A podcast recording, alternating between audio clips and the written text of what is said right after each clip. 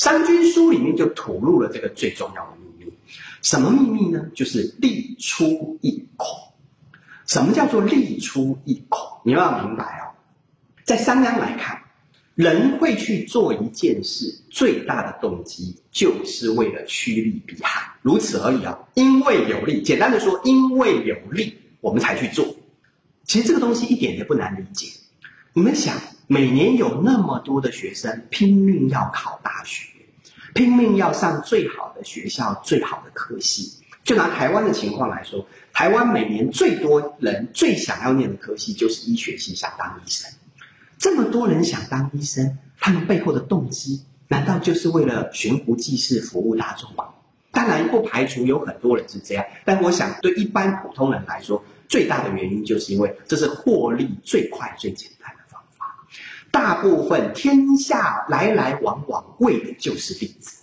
那么国家要让老百姓在商鞅来看，朝向我想要朝向方向去，最重要就是让老百姓觉得这个有利。这样够不够呢？不够。我前面说的不只是利出，而且更重要是一孔那两个字。国家要把老百姓所有能获利的路全部堵死。只留一个洞给老百姓走。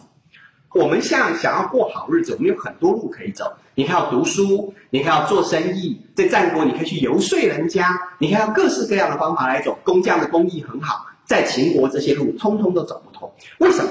因为秦国用的方法是所谓的军功爵制。你在战场上立上多大的功劳，你就能够有多大的土地，享受多好的房子，有多少的奴隶。你所有等级的享受都跟你的军功密切结合在一起。没有军功的人，你再有钱，你的爸爸再了不起，你也不能享受那样的东西。秦国就用这样的方法，牢牢的把所有老百姓控制住。你做生意赚了大钱，不好意思，你不能够住大房子，你不能够享有多的土地，你不能有好的生活享受，因为你没有军功。除了在秦国人来看，你想要得到名，想要得到利。在这个国家，读书行不通，游说行不通，做商人行不通，唯一的路只有根跟战，根还不如战，更重要就是战，只有得到军功才是飞黄腾达最好的方法。这就是为什么我前面放秦始皇兵马俑第一排给你们看，你们去看看第一排的那些人，为什么他们敢不穿甲胄，着着青袍，拿着短兵器上去拼命？在你们来看，那上战场这样就去送死。在他们来看，那是发财赚钱呐；在他们来看，那是飞黄腾达人生的地位。你不拿命去搏，怎么能够爬到人上人的地位？秦国人的想法就是这个样子。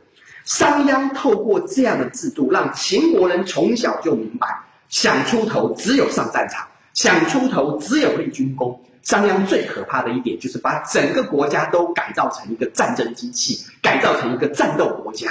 用这样的方法，所以他告诉你。且天下之民，所以妖力于上者，非斗无有也。除了战斗以外，没有其他的办法，没有其他的途径。这就是我说的利出一孔，恶而用之。我把你的生路破得这么狭窄，然后我去用你，得而后攻之。你有军功，我才给你相对的土地、相对的田宅、相对的奴隶、相对的享受，是功赏相长也啊。这样，你的军功跟你的赏赐是互相增长的。因为你帮国家打赢了仗，得到了土地，所以我才有新的土地去赏赐你。用这种方法，五甲守而立五家，你有多大的军功，就能够享受支配多少的下属、多少的佃农、多少的奴隶。那么用这种方法是最为重强长久啊。荀子来看，这是最好的办法了。他不吝惜用这样的词，你看，不只是强，而且是重强。不只是久，而且是长久，重强长久，多地以正，故事事有胜。他认为秦大国四代国君都能够百战百胜，打败六国，非信也，术也。这不是运气，信也是运气，这是术也，这是制度的问题，这是方法的问题，这是一定会有这个结果的。听到目前为止荀子的评价。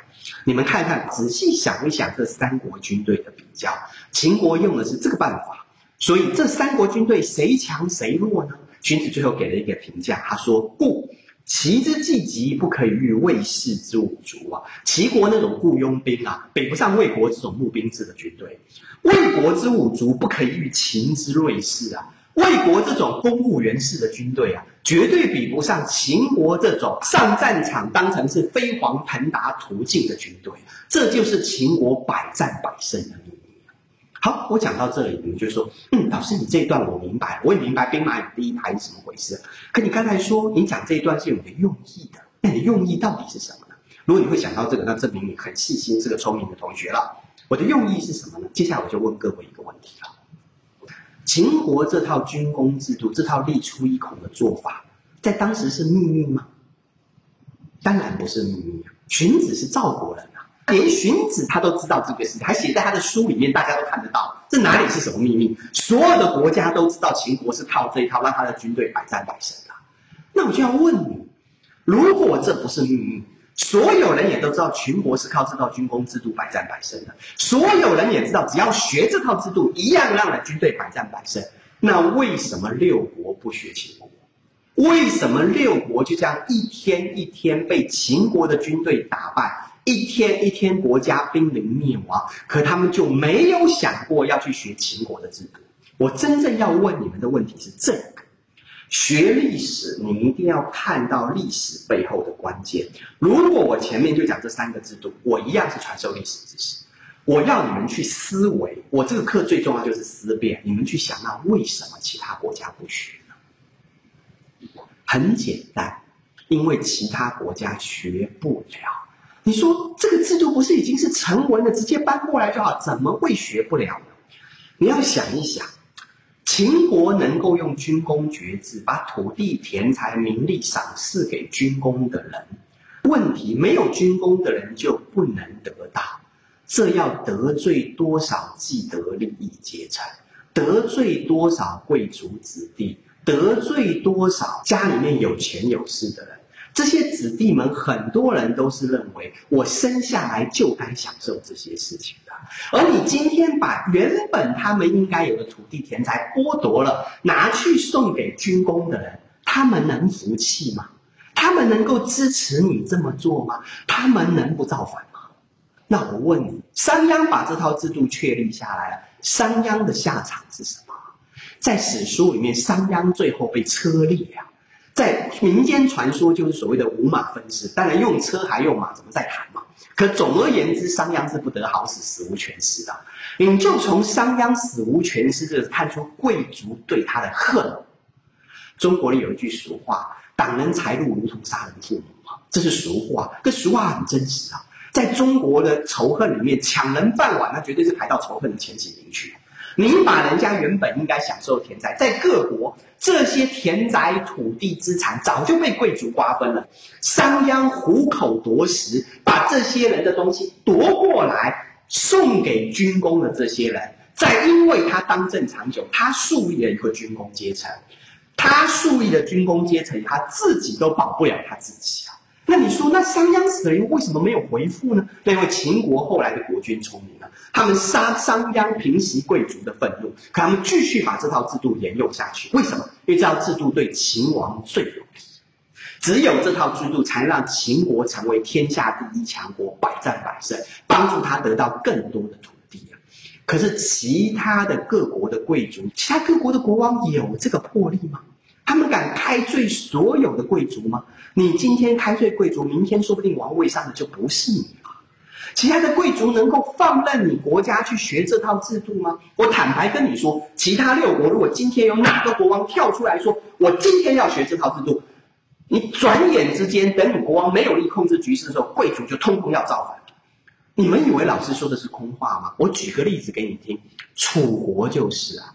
楚国当年楚王用了吴起来变法，也要学这套制度。结果呢？结果是楚王一死，贵族拿着弓箭追着吴起要把他射死。结果吴起聪明，躲到楚王的尸体后面去。结果贵族更狠，就乱箭连楚王的尸体带吴起一起射死。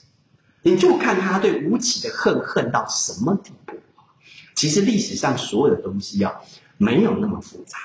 你们厉害，永远是人最直接的考量。你能够看破厉害，你才能看到其他的层面。如果你看不到厉害，其他的层面都是虚浮的东西。这个东西目前讲还是空话，不要急。我们有好几节课的时间，会慢慢跟你们阐明这一点。但是我现在就要告诉你们，你们现在就知道秦国能百战百胜的秘密到底是什么。秦国百战百胜的秘密不在于它能够变法，而在于列国之不能变法。列国不能变法，不能适应时代。历史告诉我们，第一件事就是不能适应时代的，只有被淘汰，没有第二条路可以走。不要以为你不适应时代，苟安就可以了。苟安得看你的力量积存有多少。得看你的运气如何，这两样如果都没有，历史无数的例子已经告诉我们了，只有淘汰消失。六国的灭亡，我套用荀子的这句话：非信也，术也，它是注定要灭亡。